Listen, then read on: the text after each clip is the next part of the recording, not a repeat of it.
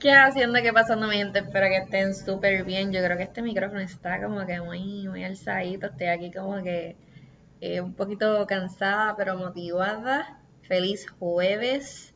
Eh, por el momento ya estoy viendo que mi costumbre de grabar es los jueves, así que feliz jueves. Espero que esta semanita haya sido una semanita buena. Fue semanita de cobro, así que no me entiende. A gastar, a, a gastar lo que cobraste en cualquier cosita o en gasolina, porque los precios siguen subiendo y yo tengo a mi tanque de gasolina del carro bastante amenazado.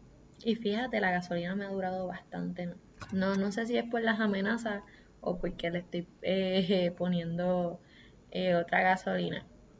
Eh, nada, pero vamos a empezar rapidito porque es que han pasado tantas cosas que, tacho, no, no tengo, no tengo, no tengo ni por dónde empezar.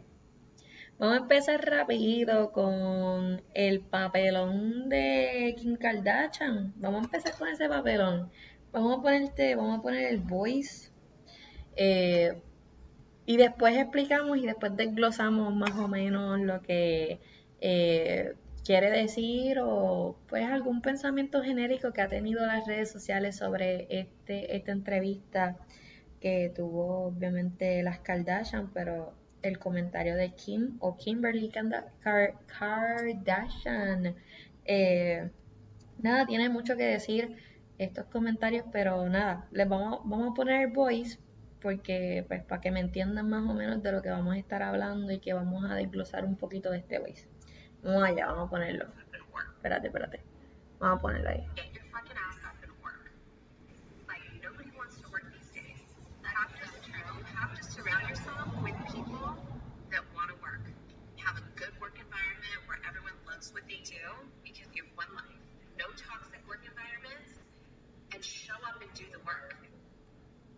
Ok, ya ese es el cantito de la entrevista que hicieron las Kardashian para Verity, Verity, no sé cómo pronunciarlo, pero es para esa compañía que pues ellos dieron la entrevista.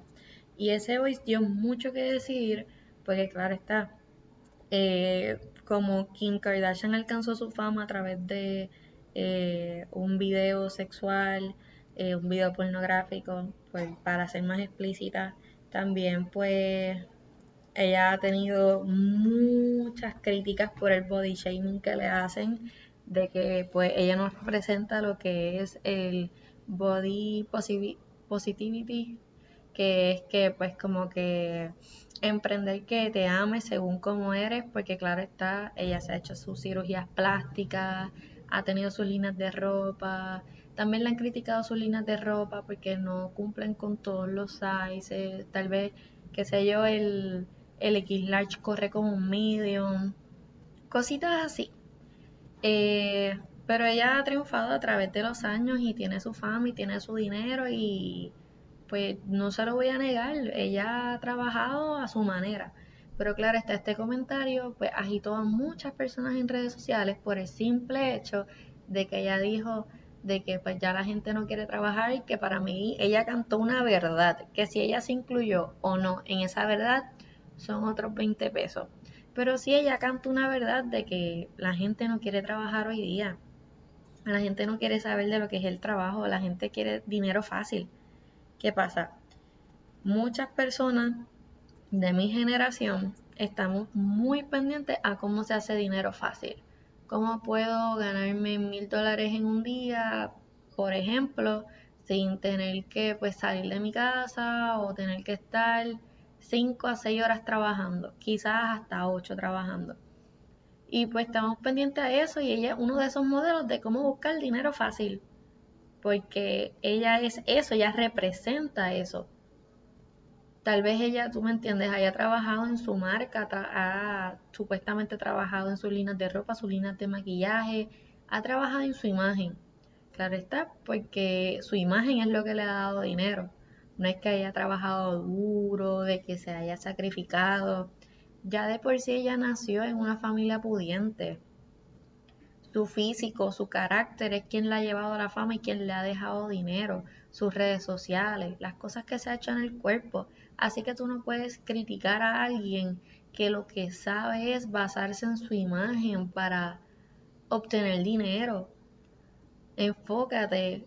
Eso es lo que a mí en parte me dio un poquito de coraje con, con las personas que se estaban quejando de ella. Mira, enfócate en ti, te cantó una verdad en la cara. Nadie quiere trabajar, hay trabajo por donde sea. Están buscando empleados en un montón de empresas, en un montón de tiendas, que a veces ponen, qué sé yo, un, prospecto A de que tienes que cumplir con unas cositas pues eso es problema de la compañía, eso no es problema tuyo. Pero si tú te levantas todos los días a trabajar, a buscar lo tuyo, pues se supone que ese comentario no te afecte. Se supone que ese comentario tú lo veas como una realidad social, que es lo que está pasando. Por otra parte, ella mencionó lo de el ambiente laboral. El ambiente laboral, si es un ambiente tóxico, ¿qué tú tienes que hacer? Pues mira, te sientas con tu supervisor, te sientas con tu gerente, te sientas con el dueño de la empresa y hablas de los problemas que hay. Pero ¿qué pasa? Estamos acostumbrados a recostarnos, a quejarnos. Ah, pues que no entiendo por qué somos así, si antes pues todo el mundo hacía lo que le daba la gana. Pues fíjate, tal vez la empresa quiere ser mejor, tal vez la empresa quiere crecer, tal vez la empresa no sabía tener una estructura dentro del negocio y ahora que están adquiriendo conocimiento quieren aplicar eh, esas técnicas. O sea, cuando tú, cuando tú te pones en los zapatos del dueño de la empresa o te pones en los zapatos de, del supervisor o el gerente, pues ahí tú vas a entender un poquito más, pero estamos muy recostados a yo hago lo que me da la gana. Y no es así, porque si tú firmas un contrato, si tú firmas, eh, si te contratan, claro está, tienes un trabajo, pues tú te tienes que basar en unas reglas de la empresa, tú te tienes que basar en unas reglas de, en lo que estás trabajando, tienes que cumplir con, las cláusulas. Eh, y pues mucha gente le picó lo que dijo ella. Tiene la razón. Pues, la gente tiene razón, ella no tiene eh, ruidito auspiciado por el vecino, está construyendo. Mucho éxito vecino, espero que quede muy bonito lo que está construyendo. Mucha gente se queja. Está bien, no hay problema. Tal vez te picó la verdad que ella dijo porque tal vez el dinero que ella tiene no lo adquirió trabajando duro, según tu definición de trabajo arduo y duro. Pero te cantó una verdad, una verdad de que nadie quiere trabajar, de que estamos trabajando y los que trabajamos trabajamos en un ambiente tóxico.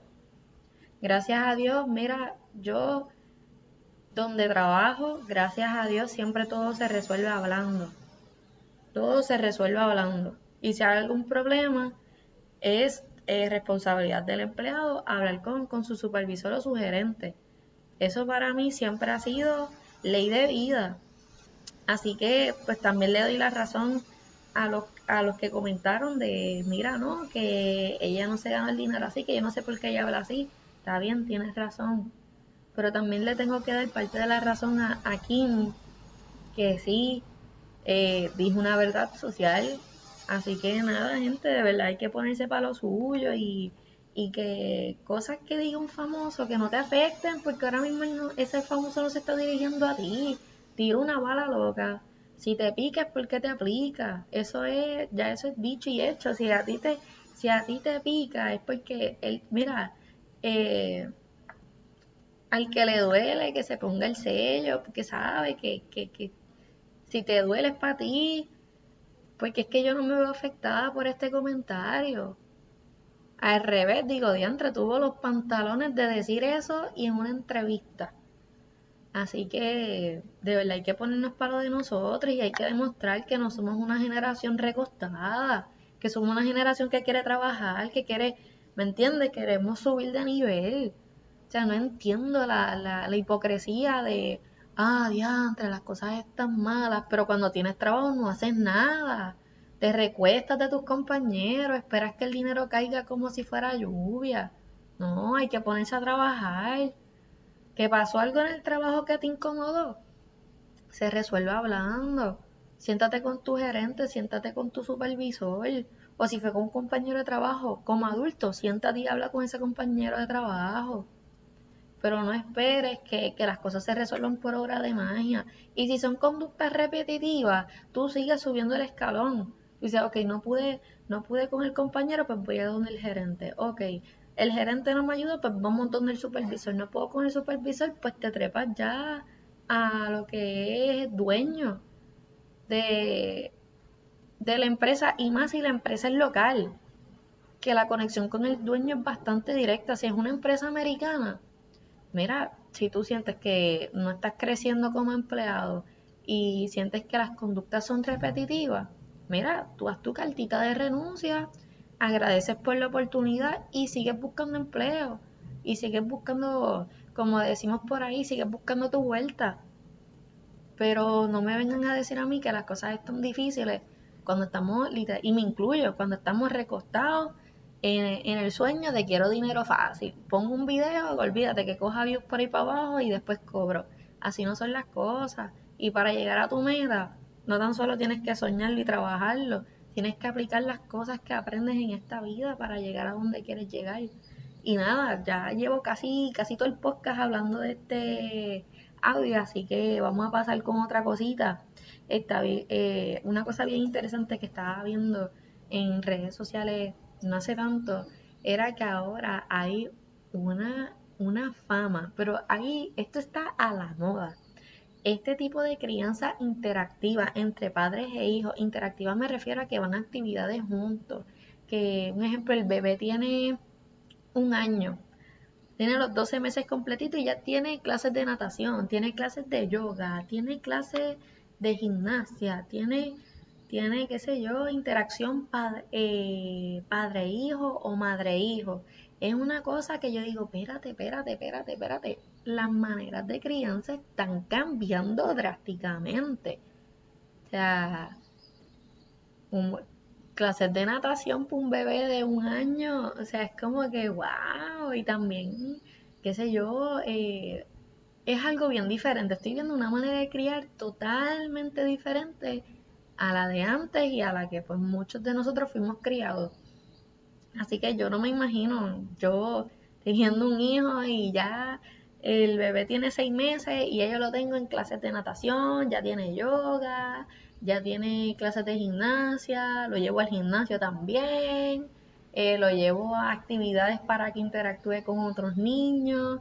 Ay, yo, es que yo, yo me imagino, ya, ya yo me imagino en esa. Así que de verdad me está sumamente curioso y de verdad es algo sumamente positivo que está pasando, porque muchos de nosotros no tuvimos esa interacción muy directa con nuestros padres, ya que trabajaban, ya que, eh, pues tú sabes, eran personas que traían dinero a la familia y se enfocaron en eso. Y ver que ahora mismo hay padres y madres que están haciendo este tipo de actividades para tener esa interacción, ese contacto, ese clic con sus hijos, de verdad que se los aplaudo y me quito el sombrero ante ustedes porque están metiendo mano y están haciendo lo que se debe de hacer. Por otra parte, lo que es la nutrición. Ah, ahora los papás están cogiendo esa nutrición, pero bien a pecho. eh, qué sé yo, que si guineíta, aguacatito, y tú ves el bebé comiendo ya vegetales. O sea, entonces todos los clientes que he atendido que tienen hijos de 3, 4, o sea, de 3 a 6 años, y esos nenes piden vegetales aparte, aparte a su comida, piden vegetales o ensalada. O sea, es como que, ¿qué? Como dice Marena, ¿qué? Yo la primera vez que comí vegetales ni me gustó. Empecé a comer vegetales ya vieja, ya a los 18, 19 años, yo empecé a comer vegetales porque no me gustaban. O sea, ensalada los otros días. ¿Cuánto llevo comiendo ensalada? Como dos meses porque ahora fue que le cogí el gusto. Tacho, te digo, yo un nene, un nene de 6 años que te diga, mira, ¿tienes ensalada? Ah, pues me gustaría pedir una ensalada. ¿Quién tú eres? ¿Quién tú eres? ¿Cómo que me estás qué? Pídeme dulces, pídeme un hamburger, unos nuggets, papitas fritas. Pero wow, o sea, el gusto dentro de la nutrición de diferentes niños y niñas aquí en Puerto Rico está cambiando, pero drásticamente. Y no es malo, pero es que sorprende e impacta un poquito porque es como que, wow, tienen un paladar tan amplio que uno se sorprende. O sea, yo lo que quería comer desde chiquita era arroz blanco, pollo y ya. Y después le incluí los amarillitos por el lado mientras fui creciendo. Y en todos los restaurantes yo pedía lo mismo pero ahora yo veo esos niños que piden una variedad en su plato. Que de verdad que sorprende, de verdad que yo me quedo, no sé, me quedo sin, sin palabras. Y de verdad que aplaudo a esos papás que como que han dado la lucha para que sus hijos tengan una mejor alimentación porque, wow, yo no sé si yo podría meterme en esa batalla, pero no sé, veremos en un futuro. Eh, ahora sí vamos con, las noticias que van un poquito, un poquito triste, un poquito triste. Hoy yo recibí un email. Un email eh, de que uno de, mis actores favoritos actuales eh, no va a ir a Comic Con. Recibí ese email y también vi la notificación en Facebook. Y dije, diantre yo por el momento todavía estoy indecisa de si voy o no voy para Comic Con. Pero yo me quedé como que diantre, amiga, amigo puertorriqueño. O sea, iba a ser. El que no sepa quién es Cholo Maridueña, eh, él es el actor principal de Cobra Kai. Él interpreta el personaje de Miguel. Eh, si no has visto Cobra Kai, te invito a que veas eh, la serie, claro está, primero ve las películas de Karate Kid, excluyendo la película de Karate Kid de Jackie Chan y Jaden Smith. Esa película no cuenta. Las que cuentan son las de William Zabda, las de... Ay, Dios mío, se me olvida el nombre de él. Ay, Dios. Él hace de Daniel Laruso o Daniel San el que hace de Milla y pues esas sí cuentan, esas sí cuentan. Ay, William Zapda es el que hace de Johnny Lawrence, ok, para tener los nombres ahí de los personajes on point. Pues ve las películas y después vean la serie, porque créanme que les va a encantar. Pero nada, Cholo no viene para Puerto Rico, pero sí tiene un par de escenas pendientes para grabar en Puerto Rico, así que yo espero en algún momento de mi vida poder conocerlo porque no tan solo lo admiro por su trabajo, sino por el impacto que ha hecho por, la cultura latina, o sea, eh, ha puesto nuestra cultura en alto y más para mí que pues yo practico artes marciales y verlo en una serie de artes marciales, claro está como que me levanté ese ánimo de, conocer más de él y cómo pues se logró meter en el personaje, qué cambios tuvo que hacer en su dieta, eh, cuántos tipos de artes marciales tuvo que aprender para pues poquito a poco entrar en conocimiento y también a la talla de, los extras o, de los dobles que sí saben de artes marciales.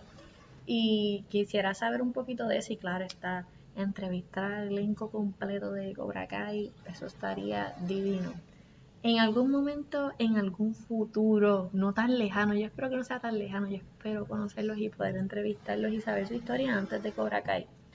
Eh, pasamos ahora a la última misión. Si tú no sabes qué es la última misión, ahora sí te vas a saber qué es la última misión. La última misión es el nombre del último tour de Wisin y Yandel. ¿Qué pasa? Wisin y Yandel no es que se vayan a separar amigas y amigos puertorriqueños, no, no, es que van a coger una pausa de su carrera y van a estar con sus familias, claro está. El dúo no es que se disolvió, de que ya no van a existir, porque para mí Wisin y Yandel van a existir por siempre. Eh, pero van a tomar una pausa en su, en su carrera. Eh, y van a estar más en familia, porque claro está, eh, si ves la entrevista haciendo referencia a Molusco TV, saludos Molusco, espero que estés bien. Eh, yo no soy muy fanática de ver a Molusco solo, y lo dije en uno de mis podcasts, y llevo viendo entrevistas de Molusco solo. Vi la de Joel, vi la de Residente y vi la de Wisin y Yandel. De verdad que ya tengo que ir cambiando el comentario porque yo creo que ya estamos cambiando. Yo creo que hay par de entrevistitas de Molusco que en verdad son un palo. Eh, nada, ¿en qué estaba? Ok, pues en esa entrevista, Wisin aclaró muchas cosas y dijo que no es que como que se van a retirar de la música, sino que van a tomar una pausa en su, en su vida profesional para estar más en familia, porque pues no quieren seguir perdiéndose de memoria, no quieren, eh, o sea, no quieren perder eh, ese tiempo de familia que pues todos anhelamos y todos pues la mayoría de nosotros tenemos. Y pues hizo algo sumamente claro que a mí de verdad que me impactó mucho porque es la realidad cuando uno está pendiente del dinero y estás tan y tan y tan detrás del dinero, te vas a llevar familia, te vas a llevar amigos enredados de los que no vas a saber más nunca porque estuviste pendiente del dinero. Y es algo bien triste porque pasa, o sea, pasa y pasa todos los días. A veces estamos tan pendientes a, como que, por ejemplo, y me pasó, literalmente, yo soy vivo ejemplo de eso. Yo literalmente, hubo un momento en que yo viví en la misma, en el mismo techo que mi papá y no lo vi por una semana. Porque yo me levantaba, ya él estaba haciendo su diligencia, pero cuando él regresaba a la casa yo salía a trabajar. Cuando yo llegaba del trabajo, 10, 11 de la noche, ya él estaba durmiendo. Eh, que fue bien triste y fue algo que esa frase me llegó porque estuve tan pendiente del trabajo de que, ah, tengo que trabajar 5 o 6 días a la semana eh, para pues tener tanto dinero, la, y se me olvidó la importancia de, de tener a mi papá a mi lado, de tener un hermano a mi lado, de tener a mi mamá a mi lado. Y me despegué mucho de amistades y todo eso. Y pues dije, no, no, no, tengo que, espérate, espérate, hay que hacer un balance. Familia y trabajo y amistades, claro está que para mí las amistades que tengo son como familia. Tengo que hacer un espacio. ¿Por qué? Porque el dinero no, no, no, te, no te va a llenar. Va a llegar un momento en que vas a tener dinero y vas a tener tantos problemas en tu vida que lo único bueno en tu vida va a ser que vas a tener dinero, más nada. Porque no vas a tener familia que te respete, no vas a tener amistades que te respeten. Así que nada, piénsalo un poquito mejor cuando estés están detrás del dinero. Y claro está, podemos hacer referencia a lo que hablamos ahorita de Kim Kardashian. No es que eh, no, eh, no trabajes así como bestia, como mula, sino que pues tengas un balance y que tampoco pues te recuestes de los demás, sino que pues tengas un balance en tu vida. Y nada, les tengo un story time. Prepárense que ahora sí que esto está bueno. Tengo story time. Este pasado domingo yo tuve un interrecado con mi carro. Eh, yo estaba estacionada eh, al lado de un estadio donde vivo y cuando fui a poner la llave, que valga la redundancia, la llave de mi carro es viper y es llave. Está bien que ahora las llaves de ahora son solamente como que el beeper porque ya prenden con botoncito. No, mi carro es análogo, un poquito análogo. Pues beeper y es llave, ¿qué pasa? Cuando yo fui e inserté la llave en el starter, ¿verdad? Que es donde, bueno, no sé si llamarle starter, no sé si estoy aquí hablando cosas incoherentes, pero vamos a ponerle starter. Pues nada, no pongo la llave y estoy haciendo ya toda la acción acá. Ustedes no me ven, pero estoy haciendo la acción de que estoy poniendo la llave. Y cuando hago el movimiento para prender el carro, ustedes me pueden creer que el viper del carro se hizo se, hizo nada, se, se partió, salieron todos los botones volando y me quedé con la llave en la mano. ¿Qué pasa? Yo intenté estartear el carro, el que pues me está escuchando otro país, estartear es como que intentar prender el carro de alguna manera u otra. Eh, eso, pues, ajá, estartear, mover la llave para prender el carro. Y no estarteaba el carro, y yo, espérate, espérate, y yo miraba la hora, y yo, diantre, son las 10 y 50 y algo y yo no he llegado a casa, me van a linchar, me van a regañar, aquí me quitan la llave, aquí me quitan el carro. Yo estaba como que medio preocupadita, pero también dije, ¿sabes qué? Voy a reírme de la situación porque es que no hay otra.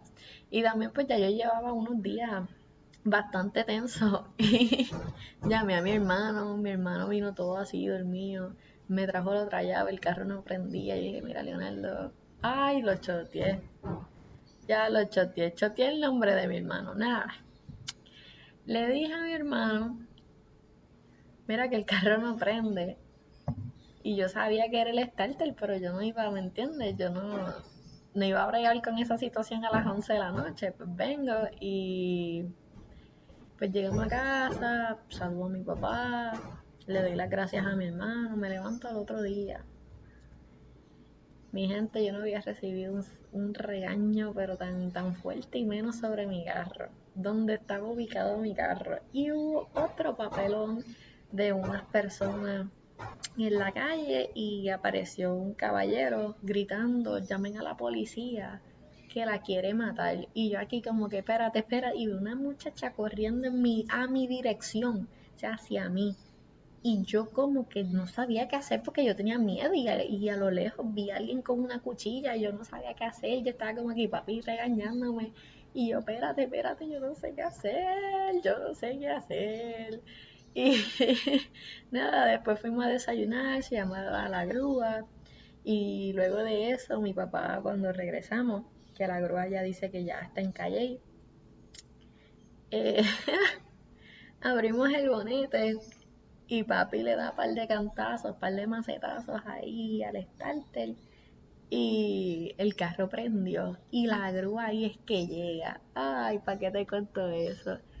Nada, pues llegamos a casa, se compró el starter, se resolvió la situación, pero fue una tensión que yo, mi gente, fue una tensión que yo nunca pensé que yo iba a vivir. En mi vida yo pensé que yo iba a vivir una cosa así de tan tensa. O sea, yo tuve domingo y lunes bien tensa, yo no sabía ni qué hacer. Y nada, realmente para que sepan, llévese siempre una copiecita de su llave, alguien de confianza que tenga la copia de su llave. Eh, gracias a Dios que estaba bien cerca de mi casa. Eh, estaba como a cinco minutos de mi casa, que pues fue bastante fácil eh, el trayecto. Y nada, mi gente, siempre estén pendientes de la mecánica de su carro, porque en algún momento se les puede partir la llave y puede pasar un papelón bien feo, feo a las 11 de la noche y su hermano los va a tener que rescatar. Así que nada, mi gente, esto ha sido todo por hoy. Eh, claro está, mi vida sigue llena de papelones, sigo llena de trabajo de la universidad, sigo estresada, pero sabes que siempre estoy a disposición de sonreírle a la vida. ¿Por qué? Porque ese bachillerato no se hace solo y la vida no se escribe sola. Así que nada, se me cuidan.